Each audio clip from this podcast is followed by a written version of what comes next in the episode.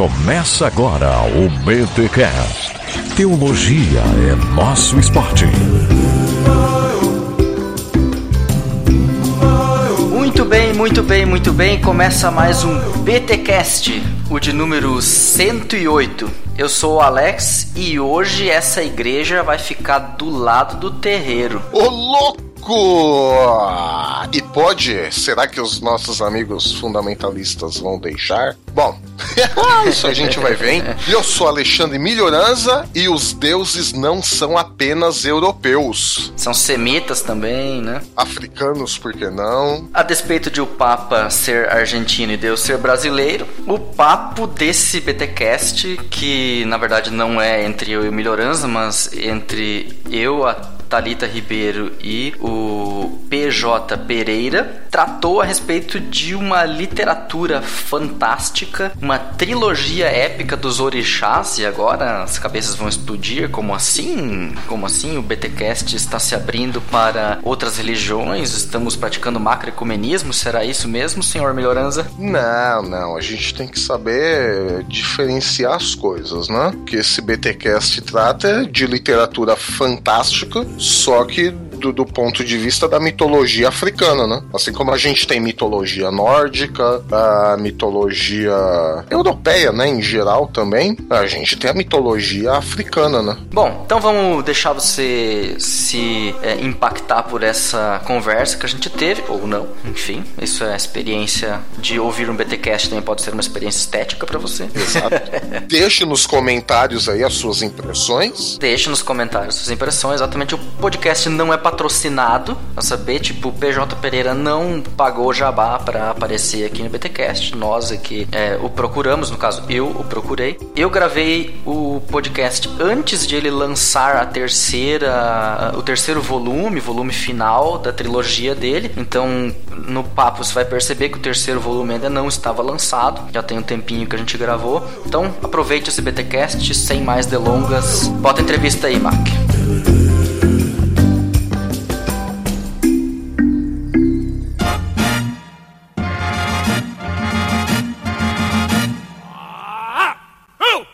Mas antes desse BTcast, os recados da paróquia aqui, Mac. Senão vai ficar complicado. Já não tivemos semana passada. A edição foi super ultra rápida. Aí eu cortei os recados, né? Porque, cara, olha, mano, eu vou te contar. Virose é uma coisa. Olha, meu. Tu sabe qual que é a calmaria depois da virose, né, cara? É aquele pum seco, assim, né? Nossa. Ah, cara, é uma. Assim, desculpa compartilhar isso com vocês, ouvintes, mas eu sei que todos vocês que estão nos ouvindo já passaram por. Não, né? Não vamos fazer isso, né? Pode vir gente nova, né? Melhor ser uma coisa mais neutra, né? Ou isso traz um ar de descontração e tal, e pode ser legal. Ah, não sei. Eu só espero que a Glória não esteja comendo nesse momento. ai, ai, ai. Então, Mac, tu já passou por isso, né, Mac? Pô, tu sabe que é um alívio quando tu consegue fazer alguma coisa sem ter que correr para o bocão. Então, galera, não se acostumem com BTcast sem recado, ok? Você que está ouvindo este, o BTcast pela primeira vez e você é ouvinte de podcast, sabe que sempre tem uns recados. E Mac, a BT Store está ampliando o seu catálogo. Olha aí, livros interessantes, livros e mais livros borbulhando na BT Store e tudo que a gente coloca lá você pode comprar porque é literatura de qualidade que vai de alguma forma edificar a sua vida. E eu quero começar aqui falando, Mac, de um livro, de um tema que a galera sempre tem muita dúvida, outros não tem dúvida, né? Quem é calvinista não tem dúvida, mas é, eu diria que a maioria do povo evangélico, Mac, é arminiana rasa. É, tem aquela discussão que não é bem arminiano, né? Na prática, né? É, tem um pelagiano e tal, aquela coisa toda, mas enfim, mas a maioria do povo não é calvinista. Ah, eu não creio nessa ideia de que Deus elegeu só alguns, mas também não sabe explicar o outro lado. Aí acaba colocando o livre-arbítrio de maneira errada na conversa,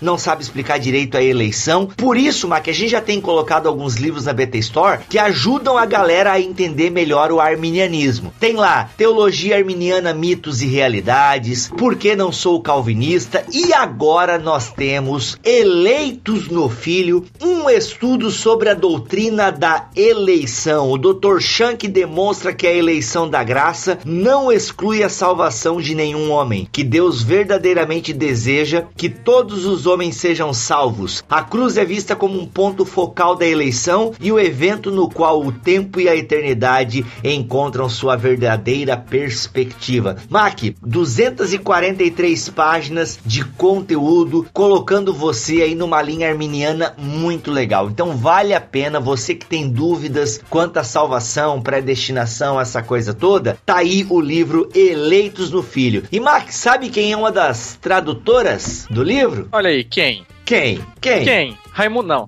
Quem? Raimundo Nonato.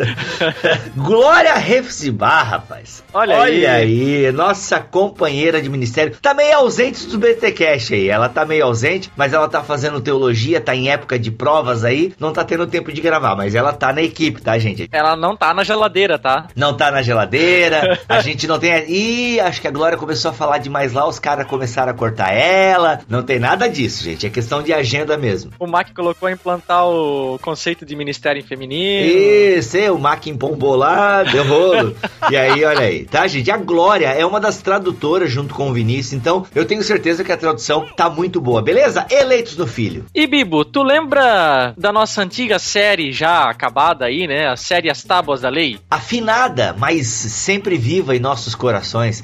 Claro, cara, a galera que não conhece aí, a gente teve uma série falando sobre os 10 mandamentos, a série Decálogo, ou a série As Tábuas da Lei. Cara, eu, eu voltaria lá pra conferir, hein? Olha aí. É, só não repara, né? no- enfim. né, o pessoal não volta, começa a ouvir só os novos e tal. Tudo bem que a edição, né, lá a gente tava começando ainda, mas, pô, o conteúdo tá bom. O conteúdo tá muito bom. E naquela época a gente usava um livro chamado Orientação para a Vida, Direito e Lei no Antigo Testamento. Livraço, cara, livraço. Pequenininho, mas livraço. Pois é, a gente usou muito ele para orientar as nossas pesquisas, falar sobre todos aqueles conceitos dos Dez Mandamentos. Cara, foi muito útil pra gente naquela época. Uhum. E a gente está disponibilizando ele na Beta Store também. Olha aí, poucas unidades, Mac. Esse livro aí tá com os dias contados. Tá 20 reais com frete incluso, mas nós temos poucas unidades na loja. Então, Mac, a galera que quiser aí entender um pouco o direito e a lei no Antigo Testamento, todo o contexto das leis, o que elas significavam, qual o propósito dessas leis, tá aí esse livretinho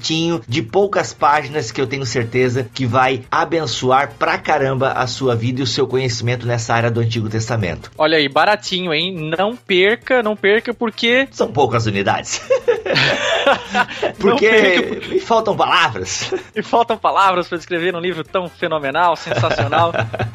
É, não, mas é bom mesmo, cara. Eu, eu recomendo. E Mac, pra acabar a sessão de recados, aquele recado patrocinado. Lembrando, pessoal, da Braid Digital, que pode colocar a sua empresa na internet. Se você tem uma empresa, se você está começando um negócio, você precisa estar na internet. né? O mundo está acontecendo online, galera. Então, a Braid Digital pode ajudar você a se colocar bem na internet. Então, para acessar os serviços da Braid, digita lá braiddigital.com.br, braid.com.br. E Mac, a gente quer pedir aí pela última vez, pela última vez, galera, a força de todos os ouvintes do Bibotalk, você que tem Facebook, galera, não custa nada. Curta lá a página da Braid e vamos mostrar aí que a gente vamos fazer moral com, com o patrocinador, entendeu? Pô, se a galera curtir lá, a galera, pô, não, eles realmente têm um público legal que ouve, não sei o que. Pessoal, curta lá a página da Braid no Facebook, o link está aqui na postagem deste BTcast e nos ajude a fazer moral com o patrocinador. Olha aí. Até porque, mesmo que você não venha a utilizar os serviços da Braid, mas você pode conhecer alguém que precise. Sim, ó, informação ela é ajuda pra caramba. Pô, preciso de um site, cara. Cara, ouvi lá no meu podcast semanal de teologia que tem uma empresa. Ô, acessa lá, de repente os caras são legais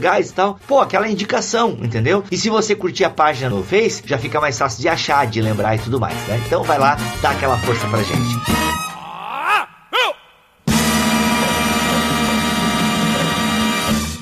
Esse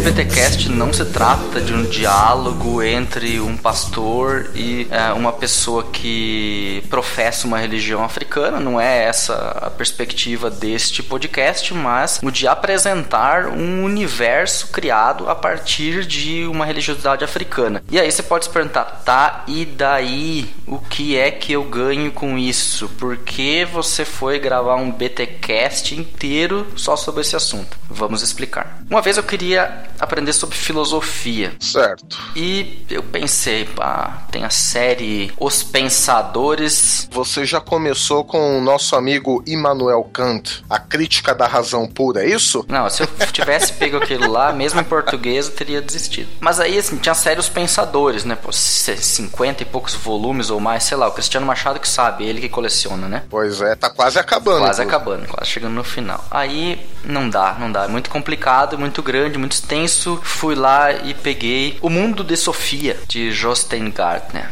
Livro bacana, bem escrito, interessante, um tanto quanto juvenil, mas talvez para minha idade na época era necessário. E aí eu me interessei pelo assunto da filosofia, mergulhei nesse universo e segui adiante. Tá aí, sou teólogo, metido a ler filosofia até hoje e de certa forma esse livro, essa literatura até certo ponto fantástica, porque ela tem um quê de fantástico também, sobre filosofia me abriu o, a cabeça para que eu entrasse nesse outro universo e pesquisasse ele mais a fundo até de forma acadêmica. Então te ajudou de alguma forma, certo? É, lógico, com certeza, né, Milho? Você pensa assim, se você quer saber sobre uma religião, você tem duas opções. Você pode comprar um livro de ciência das religiões, bem complexo e cheio de termos malucos, ou você pode ir no templo daquela religião, ir lá e conhecer ela. É, eu posso sair fazendo visitas em terreiros, né? Poderia, por exemplo. Ou investir em literatura, mas tem muito termo complicado, cara. É, eu também acho que é, é um tanto quanto difícil quando você não tem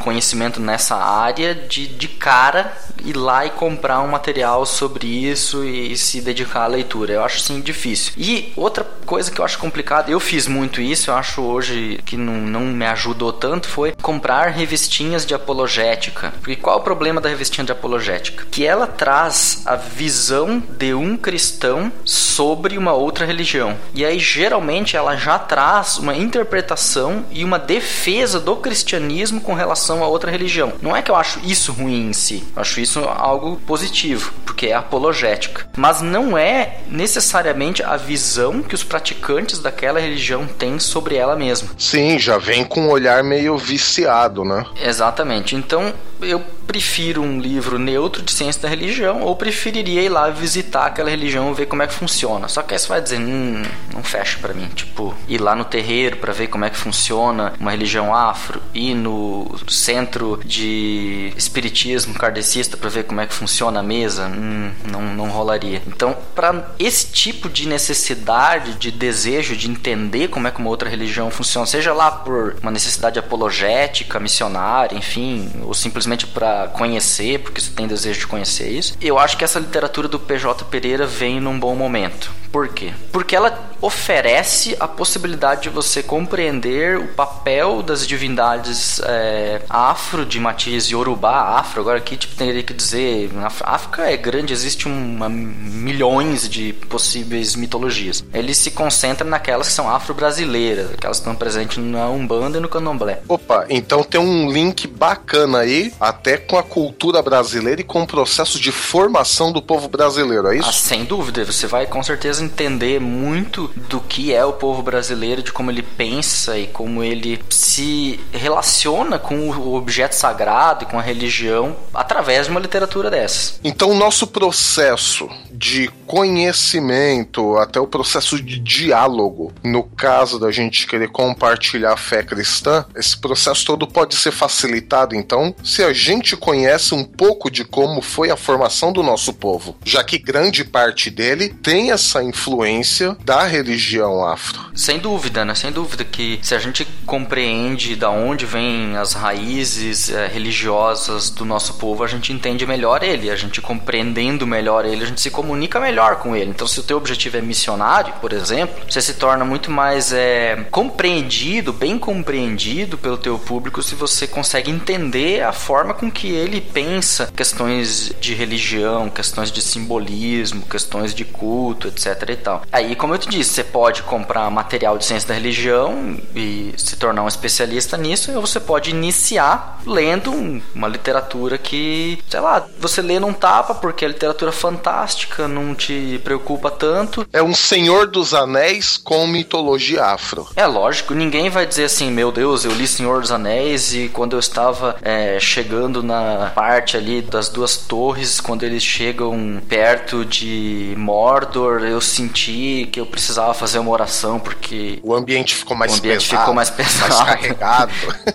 Ninguém pensa isso. O cara simplesmente se deixa levar pela história enquanto está lendo ela e quando ele fecha o livro, ele yi se distancia da história e lembra, ah, isso aqui é uma literatura fantástica, uma ficção. O mesmo acontece com essa literatura fantástica que tem um fundo de matiz afro. No fundo é isso. Você lê, você tem uma experiência é, com o texto, e eu digo aqui uma experiência não espiritual, mas uma experiência de leitura, uma experiência estética aqui. A gente diferenciar entre experiência espiritual, que é aquela que a gente faria, por exemplo, indo num culto e participando dele ativamente, e a experiência estética, que é aquela que a gente tem quando a gente olha uma obra de arte, quando a gente ouve uma música, quando a gente é, lê um texto, a gente tem uma experiência estética e, ela, e toda experiência estética necessita de um momento de distanciamento, porque no momento de distanciamento eu posso compreender aquela experiência estética que eu tive e refletir ela dentro da minha vivência. E perceber que elementos eu fico com ela e que elementos eu vou rejeitar. Exato. E além disso, Alex, aí eu retomo um pouco daquela conversa que eu tive com o Bibo no, no BT Papo que nós fizemos sobre defesa da fé, nós costumamos achar que o processo de testemunho cristão é só um processo de ida. Quer dizer, a gente só entrega a mensagem do evangelho, mas não ouve, mas não recebe nada, né? E aí, de novo, eu retomo a narrativa de Paulo em Atenas, Atos 17, onde Paulo estuda a cultura, estuda estuda a religiosidade, estuda a literatura, porque ele cita poetas deles ali, né, daquele povo, para dialogar, mas não no sentido de absorver falando, não, agora a sua cultura é minha cultura. Não, porque o processo de testemunho cristão é um processo onde a gente ouve a cultura, entende a cultura, entendendo a cultura a gente sabe as necessidades e sabendo as necessidades a gente vai saber como compartilhar melhor a fé cristã. Eu acho que esse é o ganho que a gente tem, por exemplo, com uma literatura desse tipo. Sensacional. Eu acho que tanto você pode ler, se você quiser ler sem essa preocupação, né, eu vou ler por ler porque eu curto literatura fantástica. Também? Legal, show de bola. Show de bola. Só por entretenimento, não vejo nenhum problema. Tá tranquilo, tá justificado. A arte se justifica pela própria arte, né? Já dizia Huckmacher, né? É...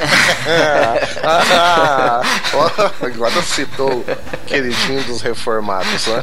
Pois é, a arte se justifica pela própria arte, então não haveria necessidade de justificar ela se a questão é simplesmente entretenimento. Se você quer aprender alguma coisa com ela, também é justificável, tanto pela experiência estética quanto pelo aquilo que você pode aprender da cultura e, e da religiosidade de uma parcela da nossa população brasileira, e aí você pode aplicar isso missionariamente, você pode aplicar isso no teu testemunho, você pode aplicar isso até numa conversa de boteco com alguém que é seguidor dessa religião. Aí você não vai chegar pro cara e falar bobagem, o cara ainda vai ficar chateado contigo, nervoso, né? Então se você quer ser é, amigo de uma pessoa, você vai respeitar a crença dela, mesmo que respeitar aqui não significa, ah, eu vou concordar com o que ela tá dizendo. Não, respeitar significa eu vou entender ela e não vou falar bobagem sobre aquilo que ela pensa, né? Você também não gosta que as pessoas por aí que não compreendem a fé evangélica saiam falando bobagem, né? Então você vai corrigir elas. Então se você segue Jesus, então faça como Jesus disse, né? Não faça aos outros aquilo que você não quer que eles façam contra ti, né? Exato. E é igual alguma literatura, uh, claro, o o estilo é diferente, mas é como se você estivesse lendo um Dan Brown. É uma ficção, os lugares são reais, parte da história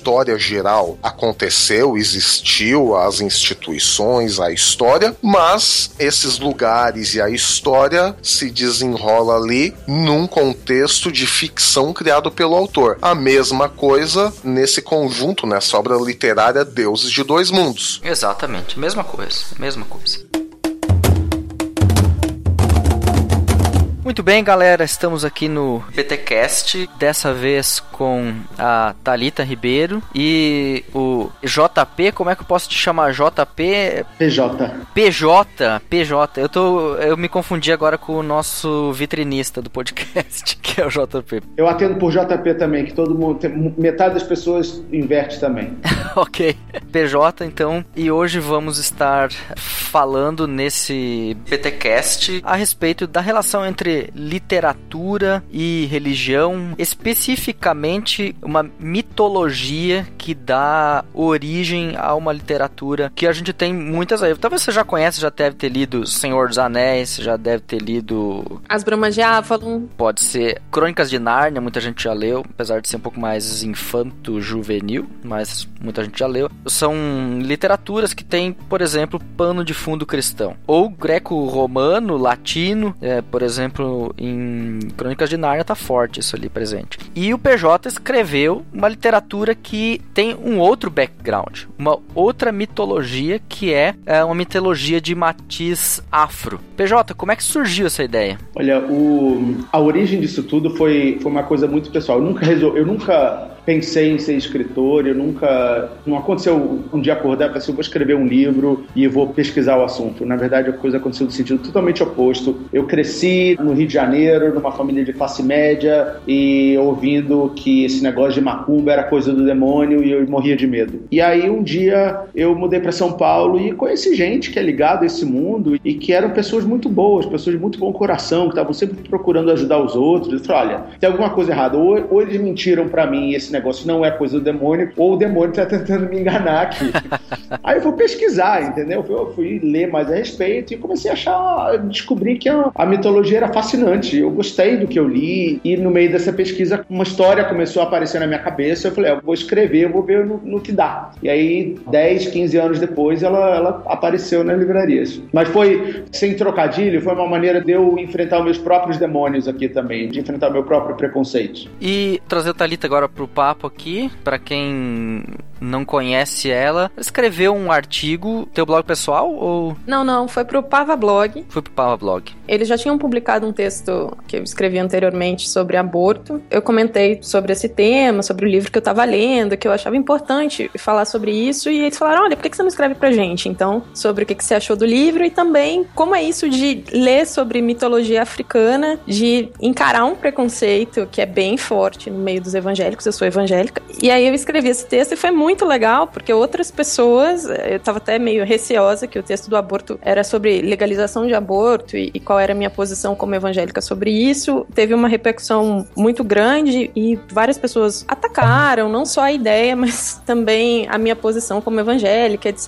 Eu fui um pouco receosa quando escrevi esse texto sobre o livro, sobre mitologia africana, mas ele teve uma recepção completamente diferente. Grande parte dos comentários, inclusive dos evangélicos, porque teve comentário de outras pessoas, né, de outras religiões, mas foi muito positivo, de gente falando que pensava dessa forma também, que a gente tinha que conhecer outras histórias, outras religiões, enfim. E sabe uma coisa que aconteceu também? Eu, eu vi isso pelo lado contrário, né? Eu, eu fiquei sabendo do artigo da Talita e eu postei no Facebook dos meus leitores lá, que tem, sei lá, uns cento e, cento e tantos mil leitores, e eles foram lá, leram o artigo. O que eu descobri é que as pessoas ficaram muito felizes de ver que o preconceito não é absoluto contra eles, e algumas das pessoas também apareceu o preconceito ao lado, do lado oposto também, preconceito contra os evangélicos, do pessoal do povo de santo, pessoal das religiões africanas, dizendo, olha, é porque ele sempre ataca, é bom ver um que não ataca. Disse, olha, vai lá e lê os comentários, você vai ver que não é uma que não está atacando, tem um monte que não ataca. Eu acho que o preconceito acontece de todos os lados quando você não, não tá afim de olhar o que, quem é a pessoa que está conversando com você e quem são as pessoas que estão falando ou que não estão falando. porque normalmente os preconceituosos falam mais alto, mas a maioria, eu gosto de acreditar que a maioria tem, tem a cabeça mais aberta e, e é gente que dá para sentar e conversar e aprender muito.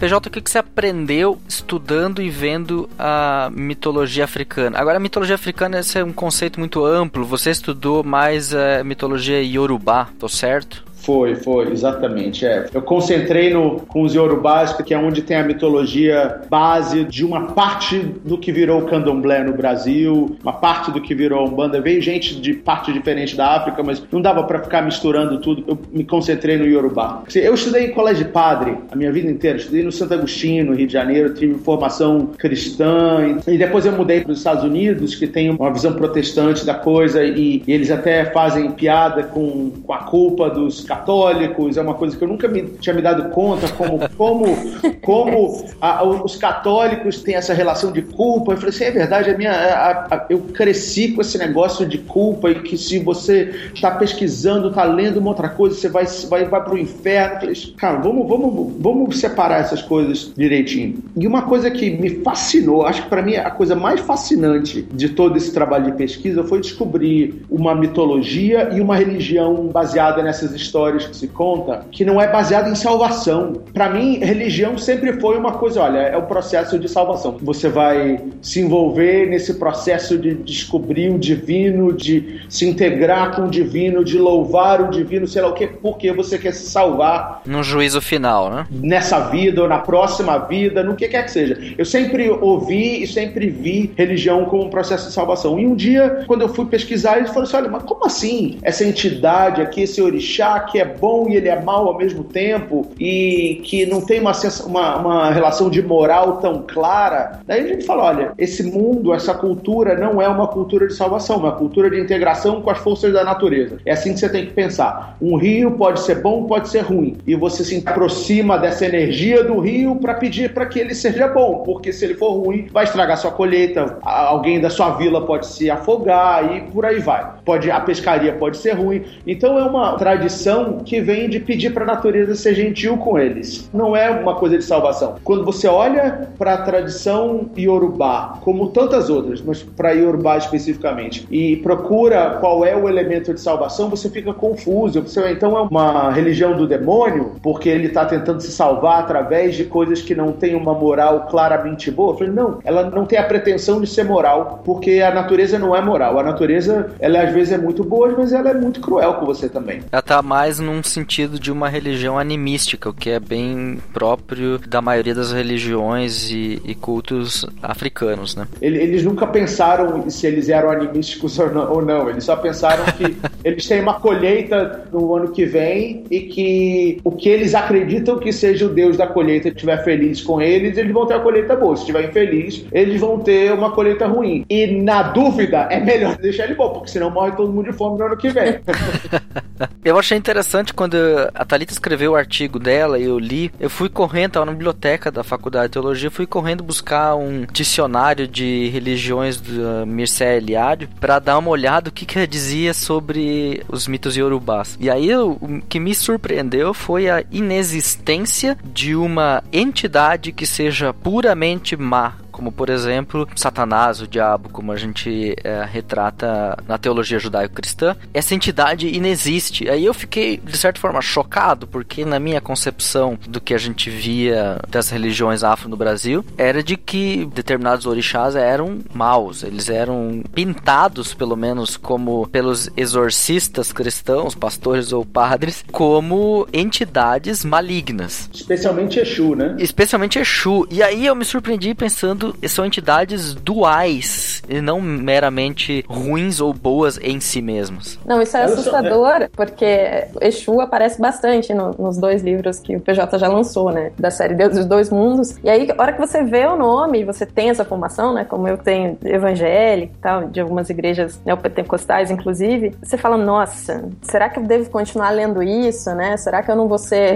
Olha levada pro mal? É, não, vem, vem a culpa muito forte, assim porque não, não pode ser bom. Mas aí você vai percebendo e você vai se divertindo com a narrativa, né, do que, que ele faz ao longo da história, que não são só coisas ruins, ou e também não são só coisas boas, e você fica um pouco ocupado e um pouco, poxa, não era bem assim que tinham me apresentado ou me falado sobre esse personagem ou sobre esse orixá, entendeu? É bem engraçado você descobrir que uh, não tem que ser só ruim ou só bom e que os deuses de outras religiões podem ser imperfeitos, né? Porque na nossa concepção Deus é perfeito, né? Não tem como você pensar no ser divino que uh, não seja e que não tenha misericórdia, por exemplo. No, nos orixás, você não vê essa coisa da misericórdia como você espera quando você é evangélico. Então é, é um choque.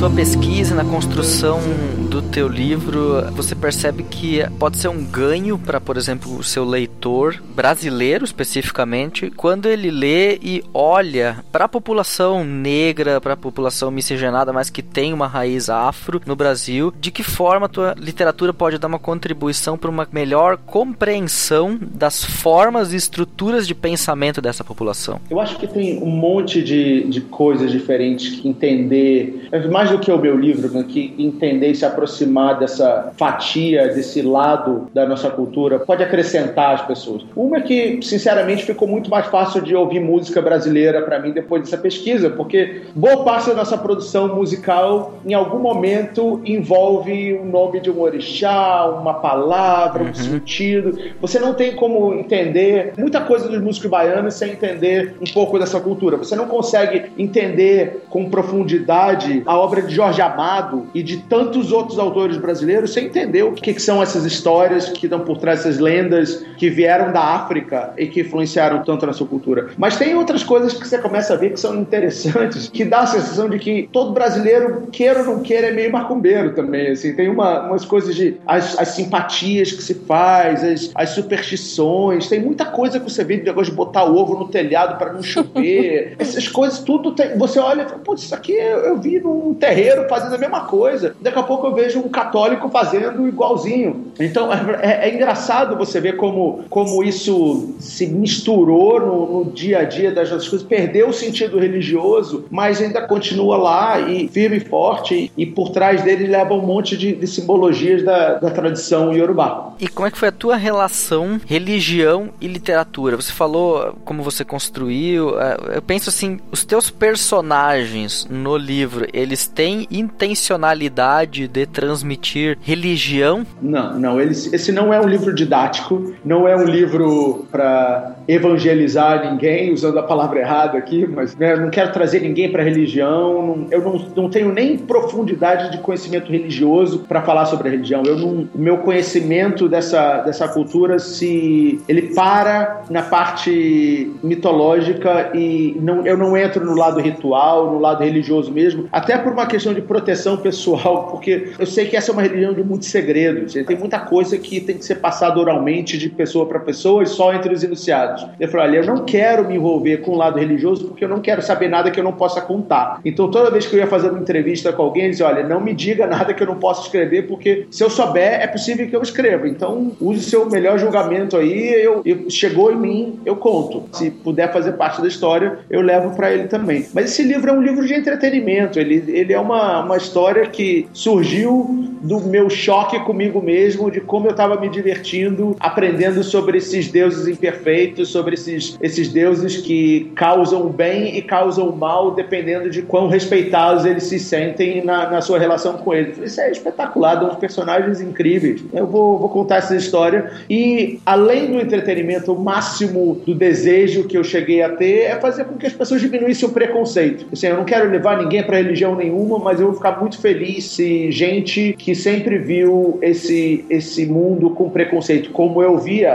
passe a ver com algum carinho cultural da mesma maneira que eu vejo hoje.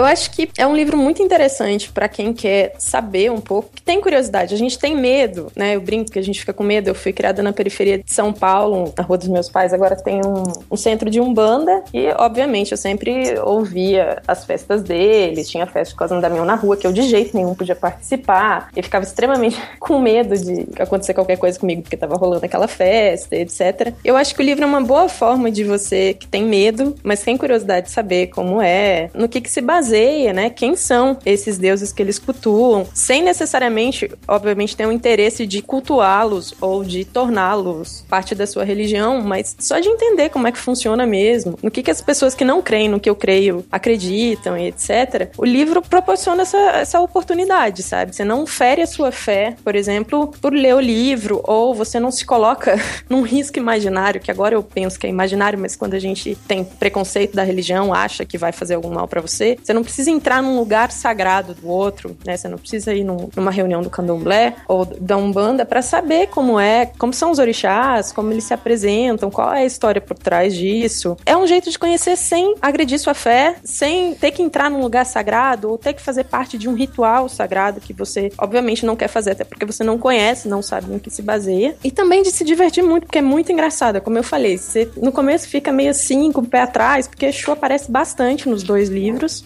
Ele é muito engraçado, né, no livro. Ele é muito espirituoso, no sentido de é um, divertido. É um moleque, assim, né? Esse livro é engraçado, que tem gente que você é um livro religioso? Eu falei, não é um livro religioso, isso é um livro de, de fantasia, um livro de aventura, onde esses nomes que a gente ouve sendo cultuados nos terreiros do Brasil afora, eles são personagens. Aqui, para mim, eles são tratados como personagens. Então, a história é a história de um adivinho que chama Urumilá, que é o, o, o orixá da adivinhação, mas ele, ele na história, ele, ele é um homem. Porque tem uma coisa nessa mitologia, nessa história toda, que alguns orixás nasceram orixás, outros nasceram homens e viraram orixá. E esses dois livros, eles contam a, a, a história de como alguns, alguns homens viraram orixá. E que é totalmente diferente da tradição judaico-cristã, do processo. É bem, bem interessante isso. Mas a história em si é a história de um, de um adivinho chamado Orumilá, que um dia, quando ele joga os búzios, que é a maneira como ele tem de consultar os deuses e saber, olha, o que está acontecendo na vida dessa pessoa aqui para eu poder ajudar ela a resolver e acertar o destino dela. E os deuses falam para ele através dos búzios. Só que um dia esses búzios se calam, não só os deles, mas como de todos os adivinhos do mundo. É como se a internet acabasse pra gente, entendeu? Imagina que os búzios para eles são menos uma ferramenta de adoração e mais uma ferramenta de informação. É como se fosse entrar no Google e pesquisar um assunto, ir na Wikipedia ou no WebMD para saber qual é o remédio que toma para uma determinada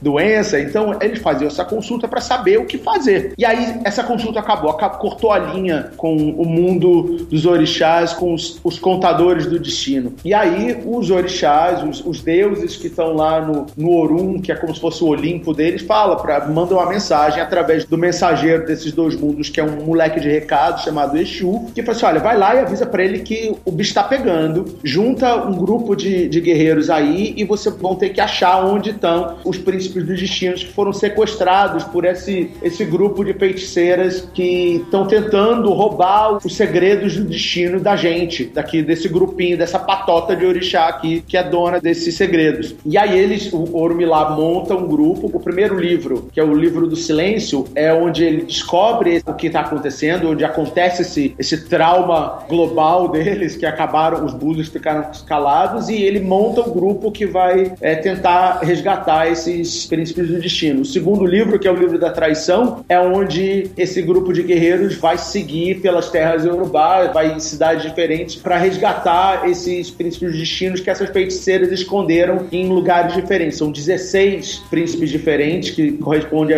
aos 16 búzios no tabuleiro ou do formato do jogo deles de adivinhação e eles vão procurar essas, essas pessoas. Ao mesmo tempo, e aí isso vai ficando claro ao longo do livro, você descobre que tem uma, uma um paralelismo entre a história de Orumilá e a história de um jornalista no ano de 2001 que chama Newton Fernandes. Ele é convocado para participar desse processo e ele não quer, ele não gosta, ele, é, ele não acredita nisso e ele tenta se manter o mais longe possível. Só que é, essas forças que exigem a participação dele são muito maiores do que ele, são muito mais fortes do que ele e ele é obrigado, acaba sendo obrigado a participar e a participação dele acaba sendo muito importante de maneiras que ele não imaginava e que o, o povo do outro lado também não imaginava.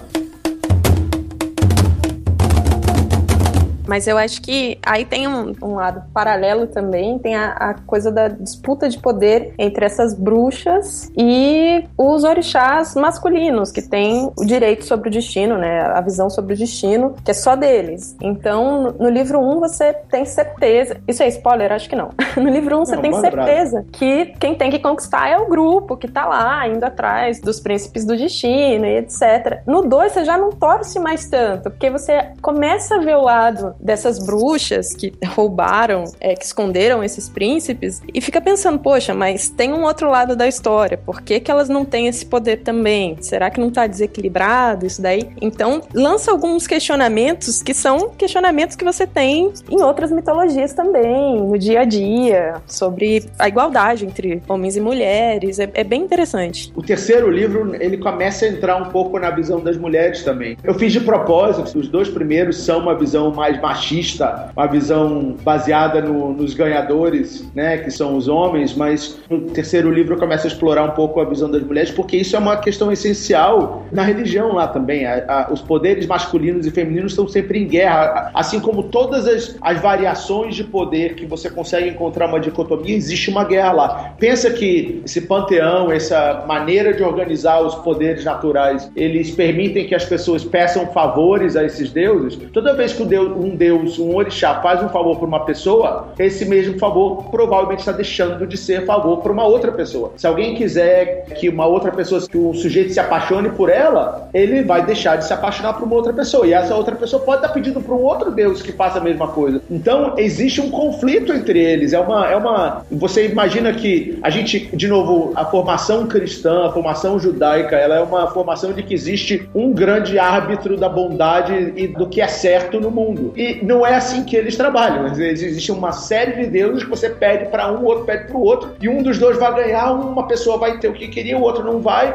e lá em cima eles estão caindo no pau. É uma, uma, uma briga só. Nesse sentido, não perde nada para uma mitologia grega, onde a coisa acontece mais ou menos semelhante, né? Os deuses lá no Olimpo estão o tempo todo pegando no pau, né? É. Então, se a gente for dizer assim, no quesito ação, no que acontece, o panteão Yorubá não perde nada pro panteão grego. E imagina que você tem uma série de deuses com poderes incríveis, tanto para fazer o bem quanto para fazer o mal, pela nossa concepção, que não tem uma noção moral como a gente tem e não tem a noção de tempo que a gente tem porque eles vivem numa terra sem tempo. É uma coisa bem forte a relação deles com eles mesmos. Se o primeiro e o segundo livro acontecem num plano terreno, com os orixás ainda quando eles eram homens, homens e mulheres, no terceiro livro ele vai acontecer no Orun, que é onde é como se fosse o Olimpo deles. E aí a coisa esquenta bastante. Eles têm a guerra fica muito mais clara, né? a, a disputa de poderes e quem tem direito a, a, a controlar o que vira uma, uma questão muito forte. E no final da trilogia não vai ter um céu, então onde o pessoal vai ter todo mundo lá salvo e ou,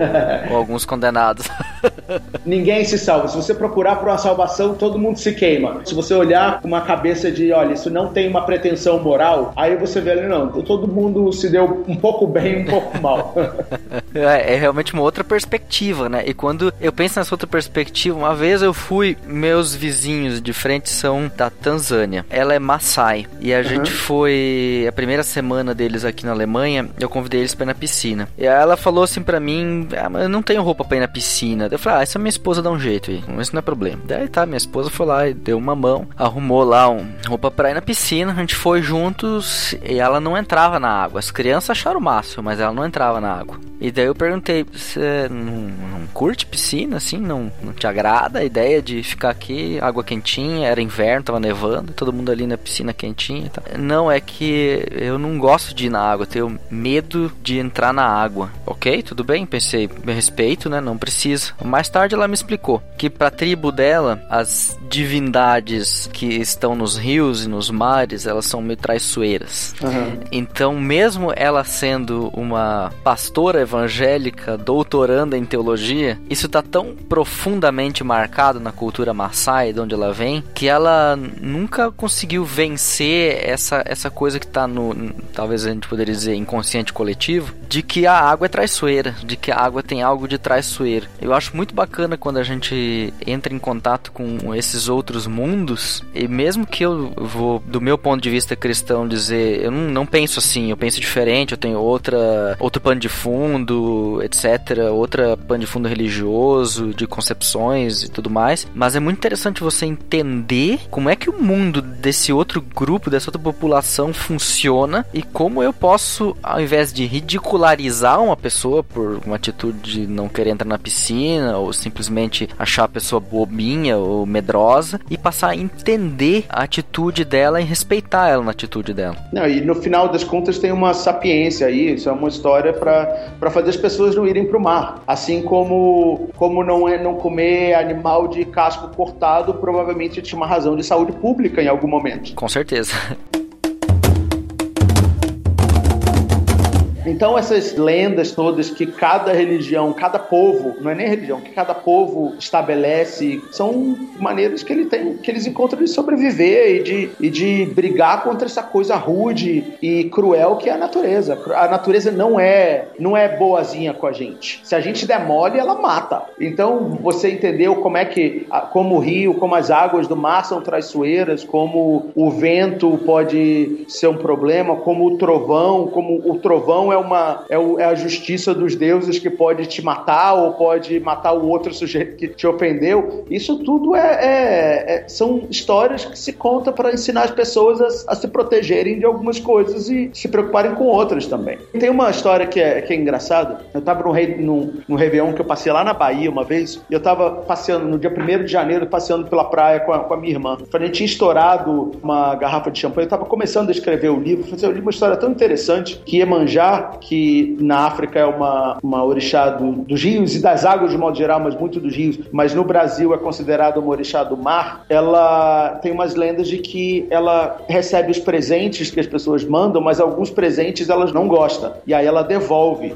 E aí você tem que saber, quando ela devolve um, um presente, você tem que saber que é aquele tipo de coisa que você não pode jogar na água. Que é uma maneira deles explicarem, assim, que se por acaso você joga um negócio na água e você tá andando na praia e, e vê um negócio que o mar voltou, sujeira, poluição, que não deveria estar ali, é uma maneira deles falarem assim, não, você não vai se jogar sujeira no mar, porque o mar o mar não gosta dessa sujeira. E aí eu contando essa história pra ela, de repente bate uma onda, bate no meu pé, bate o, o, o lacre da garrafa de champanhe que a gente estourado na praia na noite anterior, bem exatamente no meu pé. Eu falei, ixi, Maria, ela não gostou que, a- que eu perdi a rolha lá dentro.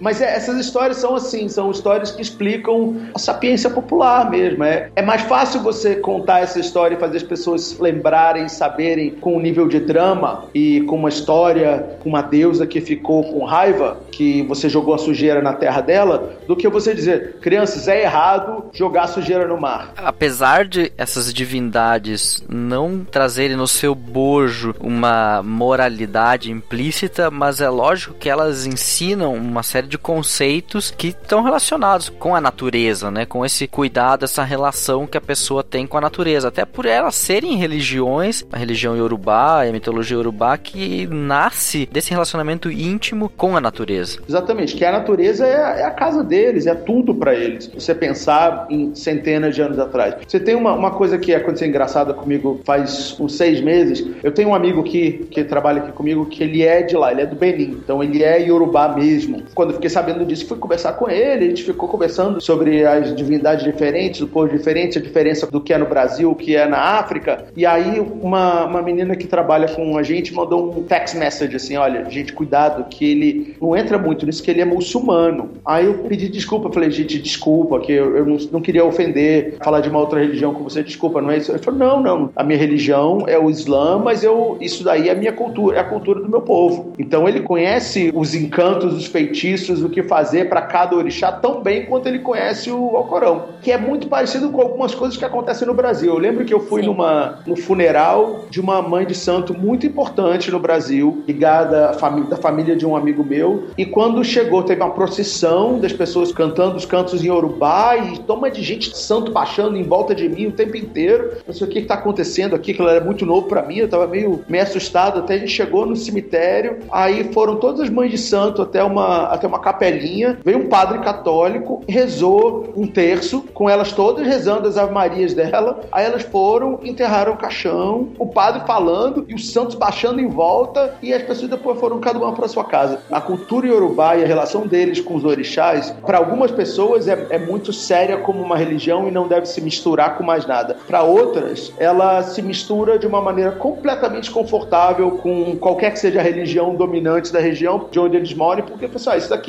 é minha relação com a natureza, isso é a minha cultura, não é a minha religião. Então tem os dois lados dessa discussão, mas existe muita gente que não sente nenhum problema em ser do candomblé e ser católico, ser do candomblé e ser muçulmana, porque são raízes culturais que na cabeça deles pode conviver perfeitamente, até porque se você for um pouco mais fundo do que você lê no primeiro nível, além dos orixás, você descobre que os orixás são os representantes de um Deus superior, de um Deus único, que ele é mais distante das religiões cristãs e, judaicas, mas ele existe como uma figura única. Ele só é mais distante porque ele bota os orixás para serem os emissários deles e, e, a relação deles com os humanos. De certa forma, às vezes eu acho que os orixás, em vez de serem chamados de santo ou de Deus, eles teriam que ser chamados de anjos. Eles são mais próximos do que é um anjo do que é um santo, como um São Francisco. Essa questão é. de santo é, é simplesmente por causa dessa proximidade não natural, vamos dizer, que foi forçada essa população iorubá é, no Brasil. É, os escravos não podiam, né? Não podia ter religião deles. Foi o que eles encontraram no pouco conhecimento que eles tinham da religião católica de ponte para poder manter a religiosidade deles naquela circunstância de impedimento, né, que eles viviam.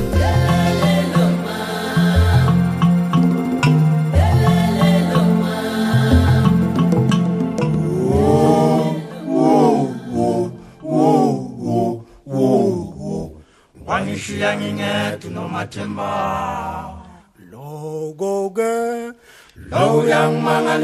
a religião Yorubá e Yorubá na África é muito diferente do que é no Brasil. Lá, cada cidade tem os seus orixás, que cultuam um grupo diferente de orixás, que boa parte deles são os ancestrais daquela própria cidade. Um rei muito importante, uma figura que foi muito célebre, que fez muitas coisas boas pela cidade, para aquele reino, pela região, sabe? E aí, quando eles vieram para o Brasil, quando eles foram roubados e, e, sequestrados e trazidos como escravos, os feitores, os, os comerciantes de escravos botaram as pessoas de vilas e cidades diferentes, em, em casas diferentes, separaram as famílias para que elas não se enfraquecessem, não ficassem muito, tivessem como se juntar muito. Então você de repente tinha numa mesma senzala gente que vinha de cidades diferentes, que cultuavam orixás diferentes, e existia um certo acordo que aconteceu ao longo do ao redor do país inteiro, e aconteceu em Cuba, aconteceu no Haiti, em todo lugar que a diáspora aconteceu, eles fizeram um processo semelhante. Olha, eu vou, eu te ajudo a louvar o Deus da sua cidade, mas você também cultua o meu. Como eles eram proibidos de fazer isso abertamente e eles eram forçados a cultuar a religião dominante, que era a religião católica, a religião do fazendeiro, do dono, do senhor dos escravos lá. Eles aprenderam que eles pegando o santo, a estátua do santo católico e vendo assim, olha, esse cara aqui é um tá no cavalo, uma lança matando um dragão. Então, para mim isso daqui é um guerreiro. Eu vou olhar para ele, na minha cabeça eu tô cultuando Ogum, que é o orixá da guerra, mas o cara que tá me aprisionando, ele vai achar que eu tô cultuando cultuando São Jorge. Então era uma maneira de enganar o senhor de engenho lá, o, o, o feitor e tudo, fazer eles acharem que eles estavam praticando uma religião quando eles na verdade estavam praticando outra. Tanto que você pega São Jorge, por exemplo, em algumas cidades ele é, é sincretizado com um Ogum, que é o da guerra. Em outras cidades, como ele está matando um dragão, ele é sincretizado com Oxóssi, que é o senhor da caça. Mas isso era uma maneira de, de dissimular a religião. Tanto que algumas casas, casas mais tradicionais agora, é, em alguns lugares, como na Bahia, por exemplo, exemplo, onde eu converso muito com as pessoas, estão tentando desfazer esse processo. Falar, não, vamos desfazer porque isso foi uma, um subterfúgio que a gente arrumou para enganar os outros, mas agora vamos fazer do nosso jeito mesmo, que é a maneira mais tradicional, que como se fazia na África. Eles estão tentando separar essas coisas, mas eu acho que no Brasil esses dois tecidos estão tão misturados que a separação total não vai acontecer nunca mais. É natural que isso aconteça, né? De que algo que está ali juntado, agora para ser separado praticamente é impossível, mesmo tendo algumas correntes que gostariam de ver isso mais separado. Mas enfim, isso é a liberdade que existe dentro do mundo das religiões e que cada um então tem essa liberdade de trabalhar como bem entende. O que eu achei interessante na minha leitura de mitologia iorubá foram algumas pontes por exemplo, essa questão de um Deus único criador maior, a própria questão do mundo como algo criado por um, uma divindade, não surgido de um acaso ou alguma coisa assim. Essas pontes que a gente pode fazer entre as mitologias, e basicamente elas existem entre quase todas as mitologias conhecidas no mundo, eu acho elas muito interessantes para a gente criar um chão comum onde a gente pode dizer: eu posso discordar de outras mitologias porque eu tenho a minha própria, no sentido de que eu creio nessa e não creio na outra, lógico, né? Natural. É uma questão de fé e não que simplesmente de. Melhor ou pior. De fazer um balai de gato, ou melhor ou pior, exato, né? Mas construir um chão comum onde todos possam dizer: bom, a gente tem uma, algo que nos permita viver juntos, apesar das nossas diferenças. É, e que o fato de você acreditar, gostar de uma coisa diferente da minha, não significa que você é uma pessoa ruim e que eu tenho que fazer tudo para te tirar desse, desse caminho que não é o meu. É, a questão é, é de não tentar destruir a história do outro, porque ela não é a minha história, sabe? E acho que no Brasil é interessante isso, né? Porque muita coisa da minha história tem a ver com isso, porque eu sou descendente, né, de negros, boa parte da, da população do nosso país é, se não todo mundo, e a gente usa expressões no nosso dia a dia, a gente tem rituais, mesmo que a gente não, não assuma, que tem essa influência, sabe? E que não é ruim, que isso não deve ser exterminado, que a gente não deve tentar, ah, não, eu não quero saber disso porque isso não é do meu Deus, sabe? Acho que uma coisa é a sua religião, aquilo que você crê, aquilo que você segue, o modelo, né, que você acha que você tem que seguir na sua religiosidade. Outra coisa é entender que a cultura tem várias influências e que elas não são ruins e que elas não são uma coisa que vem para destruir a sua religião ou vem destruir a sua fé. Tem coisa, inclusive, que você lendo de outras mitologias que pode fortalecer a sua fé porque faz você se questionar sobre algumas coisas e faz você se aprofundar no estudo da sua religião, tentar entender melhor como sua religião enfrenta o certo questionamento e isso só tem a enriquecer o seu, a sua espiritualidade, o seu conhecimento, né? Não é uma coisa que veio para tirar, para roubar, para destruir, nada disso.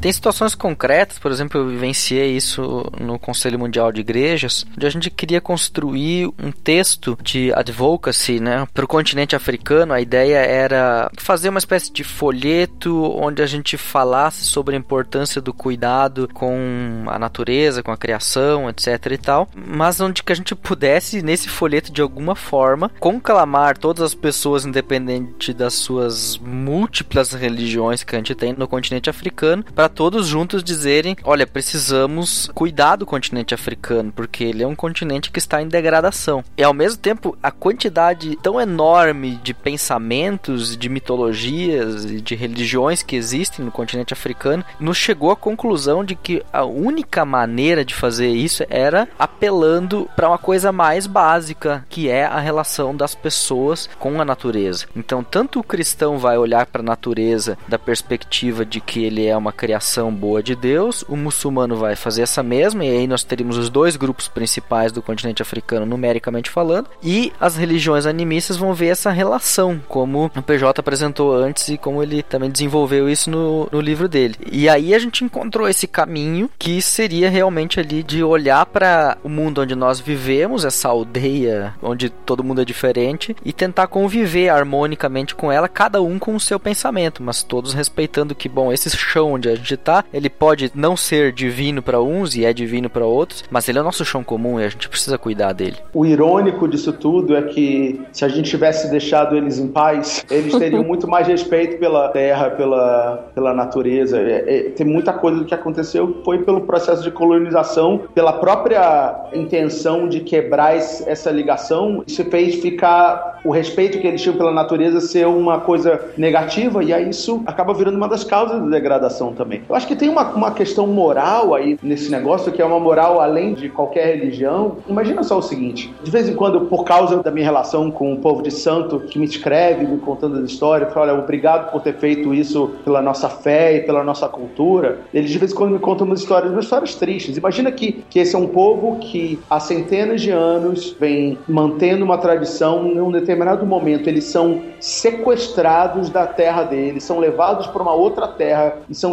escravizados, são açoitados, trabalham à força, depois são libertados, mas sem condição de, de reconstruir a vida para a sociedade deles direito. Mas a, a, religião deles é proibida. Lá pelas tantas se permite a eles tocar os tambores deles lá e, e fazer as coisas do jeito que eles queriam, mas aí passa um tempo, daqui a pouco começa a entrar gente e quebrar tudo, destruir, porque isso é coisa do demônio, vem bandos, vem hordas de gente com tocha na mão para dizer que aquilo ali é uma coisa do mal e que eles têm que sair da comunidade e porque você se veste de branco e usa conta e vai num, num terreiro de um bando de candomblé, você não pertence a essa, essa coisa. Eu não sei se vocês ouviram falar disso, do Exército de Deus, que são grupos de traficantes. Ah, sim, nas favelas do religião, Rio. É, nas favelas do Rio, que falam assim: olha, nós nos convertemos e agora esse negócio de um bando em candomblé não tem lugar aqui na, na fazenda porque nós somos guerreiros de Deus, guerreiros de Cristo. Eu falei, gente, que absurdo. A que ponto nós chegamos quando um traficante vira uma, um grande nome da batalha, é, da batalha moral contra alguém? Que é, é, isso é, é o absurdo dos absurdos. Eu acho que a gente tem que entender que na hora que se apela à violência, na hora que se apela ao confronto para se conversar sobre uma coisa como religião, você imediatamente passou para o lado errado da moral. Se você quiser conversar e quiser discutir e com respeito, beleza. Mas na hora que você assume uma postura mais violenta, você que está sendo o imoral, você que está sendo o guerreiro de seja lá quem for que você acredite. E na hora que você está na guerra, aí não importa quem você é e que lado você está, para mim você está do lado ruim.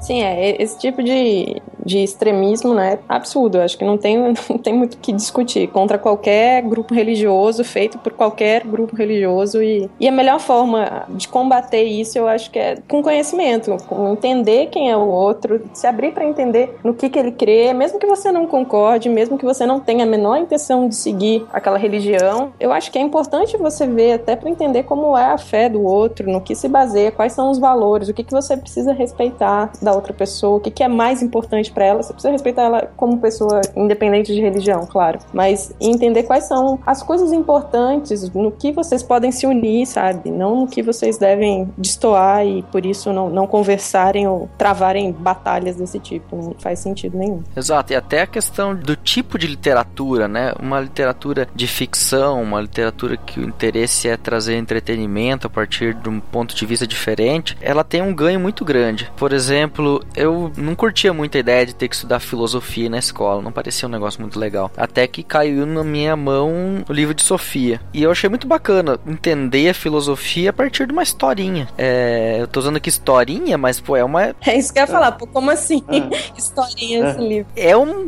baita de um livro grosso, cara. Mas eu li aquilo muito rápido. E eu achei muito bacana aquela concepção dali. Pensei, puxa, eu quero ler mais uma coisa desse autor. Eu gostei do autor e fui atrás. Ele tinha escrito o livro das religiões, que daí já é um é quase uma, na verdade, é um pequeno compêndio de várias religiões, onde ele faz comparativos e tudo mais. E ali eu tive então esse primeiro contato também com a ciência das religiões, então me abrindo. Depois eu fui procurar, fui ler filosofia da religião, fui ler sociologia da religião, e aí fui é, adquirindo um pouco mais de conhecimento sobre o universo que compõe as religiões como fenômeno, é como fenômeno humano e não como revelação. Eu, como pastor, diria assim: eu olho a minha religião evangélica luterana do ponto de vista de revelação e do ponto de vista de interpretação de dogmas. Agora, do lado de fora, me colocando agora na cadeira do pesquisador, então eu tenho que olhar ela como fenômeno humano e como ela interpreta uma série de mitos que surgem. Só que esse discurso é muito complicado, a maioria das pessoas não tem menor interesse em se aprofundar nisso que eu me aprofundei. Não, eu vou, eu vou simplificar o seu discurso. Tem dois livros muito bons. Livro de quadrinho, que eu adoro quadrinho,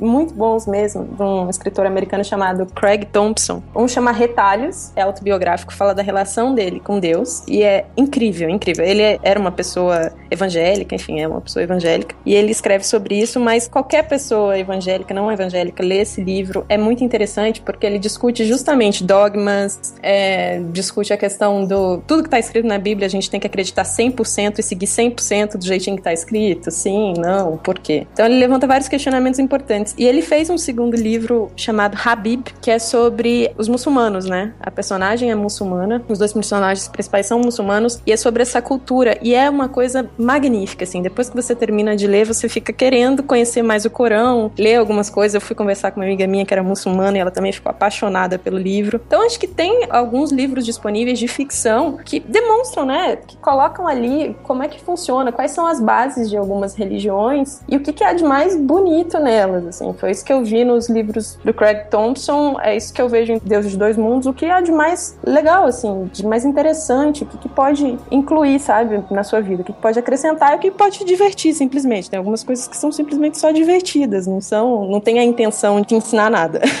É uma coisa mais humana, né? Mas Sim. não é isso aqui, gente. Esse universo é isso aqui. Você não, não quero te convencer a nada, não. Eu não quero que você ache que Exu é bom ou mal. Eu só quero que você entenda como é que eles veem. É um, um menino que é engraçado, que é traquina, que ele faz uma, umas coisas para te provocar, ele te surpreende, você nunca sabe o que ele vai fazer. Tá bom, isso é Exu. Ah, tá legal. É o que eles consideram que o Exu é um, esse mensageiro, é o, como se fosse um, o deus da mudança. E se ele vai mudar pro bem ou pro mal, não importa, ele vai fazer alguma coisa. Como tem o Loki na mitologia nórdica. As semelhanças entre um Thor e um Xangô são muito grandes. Você consegue fazer esses paralelos que você estava comentando, mas quando você atribui uma personalidade, quando você conta uma história, você mostra o lado humano desses personagens todos, você passa a simpatizar com eles muito mais. E não tem o medo, como a Thalita estava dizendo, de dizer, olha, estou louvando eles. Não, você não está louvando ninguém. Você só está lendo a história de um personagem interessante que tem um ponto de vista que pode, sei lá, acrescentar algumas boas risadas pro seu dia. É isso aí. A ideia não é que converter ninguém para uma religião ou para outra, até porque a gente acredita que todos têm espaço aqui nesse mundo para expor os seus pensamentos. E você que decide em que você vai acreditar ou deixar de acreditar. Então essa liberdade de consciência e de credo que as pessoas têm e de expressar a sua opinião tá aí. O meu objetivo pessoal com esse bate-papo era de mostrar é possível ler uma literatura, como a Thalita disse, onde você vai dar umas boas risadas, onde você vai se divertir, curtir a história e onde você pode aprender sobre uma religião que não necessariamente você precisa ir lá no terreiro para entender como ela funciona. O que você vai fazer com isso depois? Aí você usa a tua consciência, você vê o que, que tu vai fazer, isso não é problema meu. Aí você vê depois, mas com certeza você vai sair diferente do que entrou, pelo menos no quesito de entender como é que a mentalidade yorubá e a religiosidade yorubá funcionam. Quer ver uma coisa que é engraçada? As histórias dos orixás, tem muitas histórias engraçadas, tem muitas histórias violentas e tem muitas histórias altamente sexuais. O livro tem muitos momentos que eu fico desconfortável quando sei que gente muito nova tá lendo. Às vezes a mãe chega na, no lançamento do livro, chegava com a mãe com o filho adolescente e fala assim: olha, leia primeiro pra saber se, você quer que seu filho ou sua filha leiam, porque tem umas coisas que são bem quentes, assim, mas que é parte da mitologia deles. O retrato desse, dessa cultura foi feito com muito respeito. E um respeito incluía não julgar com a minha visão de ter estudado em colégio de padre a vida inteira, julga que uma religião deveria estar associada ou não. Vai ter um pouco de, de violência, vai ter um pouco de. Como é a melhor maneira? Qual é a melhor maneira para descrever isso, Thalita? Sexo. Sexo é a forma mais é, fácil. É, a maneira mais fácil. É. Tem, tem bastante. Tem bastante. Tem bastante gula. Tem um, um capítulo que fala só dos sete pecados lá, porque é uma coisa que não existe nesse mundo, mas como tem um personagem moderno, ele, ele entra um pouco nessa, nessa conversa. Mas é, ele é, é engraçado ver como coisas que são tão normais que a gente, pra gente que foi criado numa, numa tradição judaico-cristã, parte do princípio que aquilo ali é claro, a vida é assim, para eles não é. E é, é, eu acho que isso abre a cabeça. E a cabeça aberta sempre faz você ficar ser uma pessoa melhor. Funcionou para mim, pelo menos. Funciona para todo mundo que lê? Tenho essa impressão.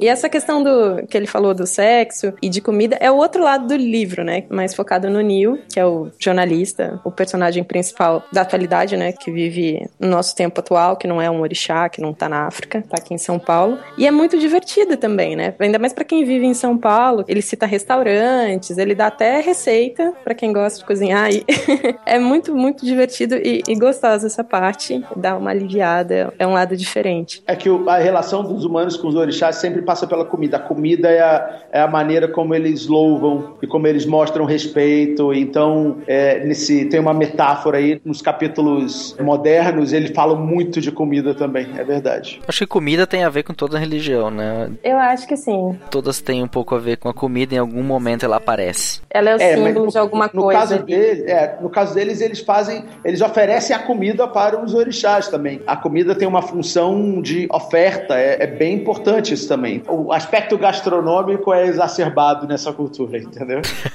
e para um gordinho é ótimo descrever isso.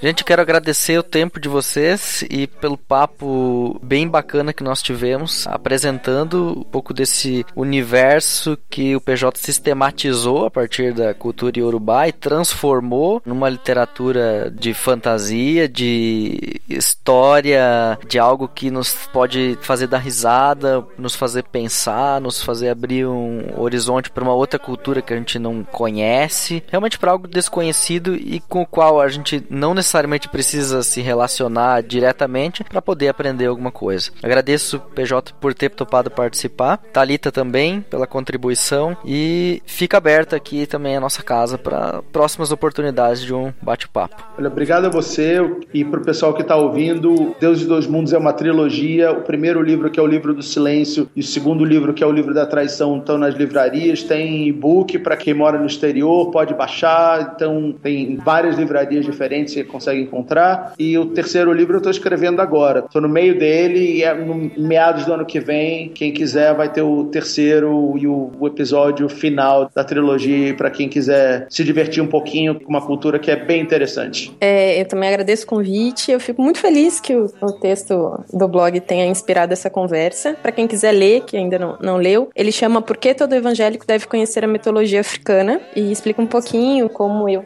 fiquei sabendo do livro, que, quais são as minhas impressões, etc. E tem um debate bem bacana rolando embaixo nos comentários. Quem quiser participar e entender um pouquinho mais. E acho que é isso. Quem tiver indicação de livro também interessante, quadrinho, ficção, pode mandar porque eu adoro. Deixa no comentário porque eu gosto bastante. Legal. E link no post para o blog do Pava, Pava Blog, onde está o, o texto da Talita. Gente, ficamos por aqui. A nossa porta da nossa casa está sempre aberta. Fique com Deus e até a próxima. Vela, vela, vela, wena,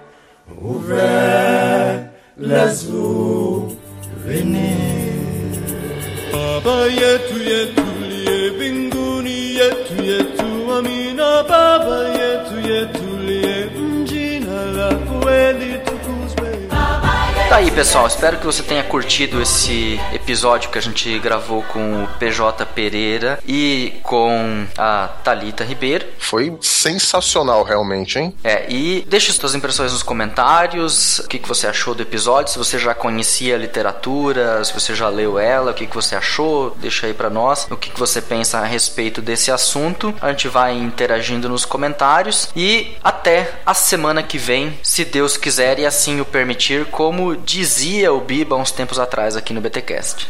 Ele parou, hein? Bom, e aqui é Alexandre Melhorança e que o Senhor te abençoe e te guarde. Amém. Se não se retratar, irá para a Inquisição. Eu recebi uma carta. Você renega o que escreveu? Você vai se retratar ou não? I need your arms around me. I need to feel your touch.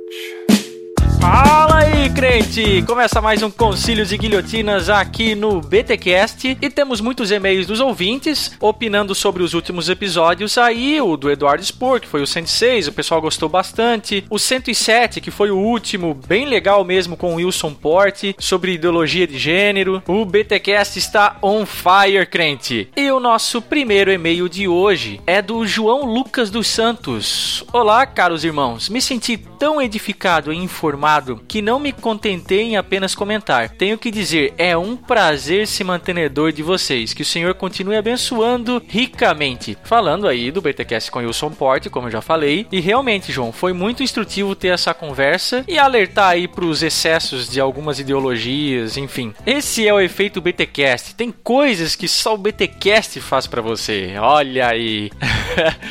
A Pamela Rock manda um e-mail aqui. Oi, pessoas lindas de Deus. Obrigado, Pamela, obrigado. Eu sou a Pamela Rock, sou IPI de coração. Comecei a ouvir o BTcast indicado pelo meu namorado já tem algumas semanas. Estou ouvindo lá do início e me apaixonei a primeira audição. Vocês são muito iluminados e eu fico feliz de haver um refúgio bíblico para me esconder, em meio a tanta poluição sonora que nos cerca, inclusive no meio gospel. Minha oração é que vocês sejam fortalecidos na palavra mais e mais. Eu fui despertada para o desejo de fazer teologia depois que comecei a ouvir vocês. Olha aí. E não, eu não tenho um chamado. Fazendo aí menção ao podcast com o Iago 103, que foi o primeiro que ela ouviu. Amo vocês e quero sangue escorrendo da minha narina cada vez mais. Abraços e paz. Valeu, Pamela. Próximo e-mail aqui é do Will Xavier. Olha aí, X-Men no BetaCast.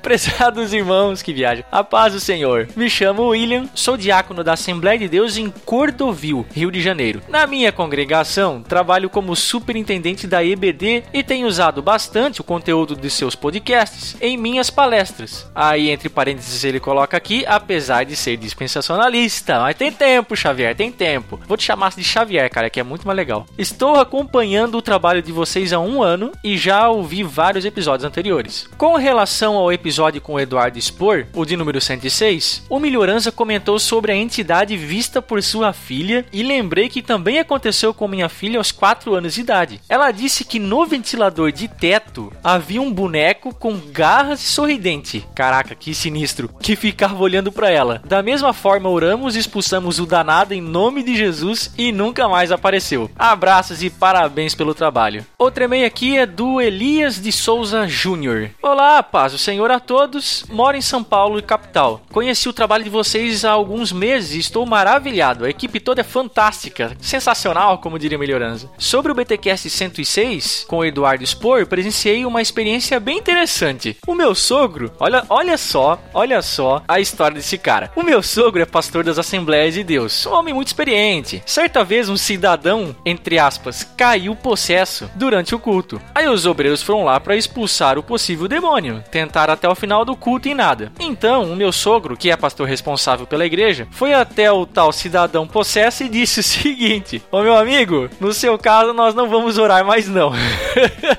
para você tenho três sugestões. Um, um café bem forte cura isso aí. 2. Um banho gelado. E 3. Umas cintadas nas costas também resolve.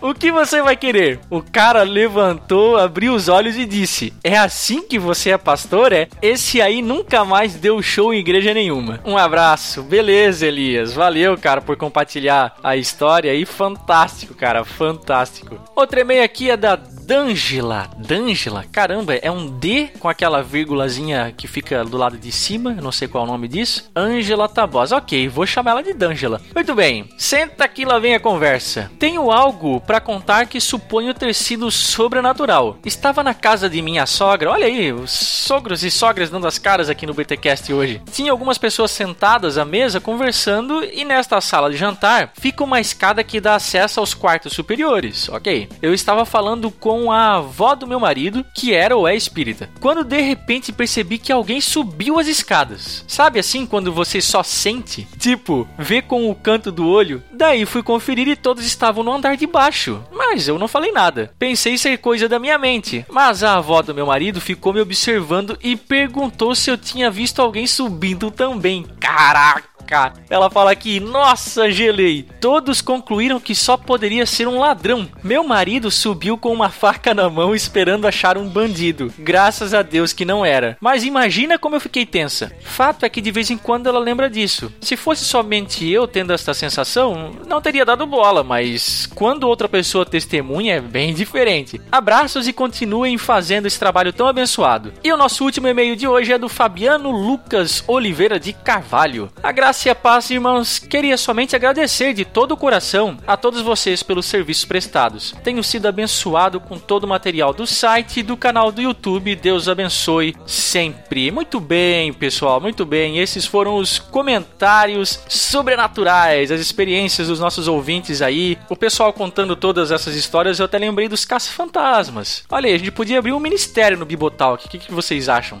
Mas essas foram as hemorragias nasais. E falando em hemorragia nasal, temos uma gigante aqui, um efeito BTcast do Hermen Júnior. Escuta aí o que ele deixou pra gente. Efeito BTcast. E aí, amigos do BTcast, meu nome é Hermen Júnior, mas pode me chamar de Júnior. Tenho 49 anos, sou casado há 23 e pai de uma filha. Congrego na Igreja Batista da Orla, em João Pessoa, Paraíba. Há um mês atrás comecei a ouvir os BTcast. Minha vida cristã tem sido muito impactada pela teologia descontraída e ao mesmo tempo séria que vocês apresentam. Tenho me dedicado mais à leitura da palavra, da boa literatura cristã, assumi o sacerdócio do meu lar e tenho me envolvido mais com a igreja. Além disso, BTcast, muito BTcast. Pasmem, em um mês ouvi do 1 ao 53. Hemorragia nasal, meu irmão. Agora tô ouvindo os antigos e os atuais para poder interagir através dos comentários, que, como vocês dizem, né? São o salário dos BTcasters. Para terminar, eu deixo um abraço a toda a equipe do Bibotalk e que Deus continue a ser glorificado com o trabalho de vocês, galera. Valeu!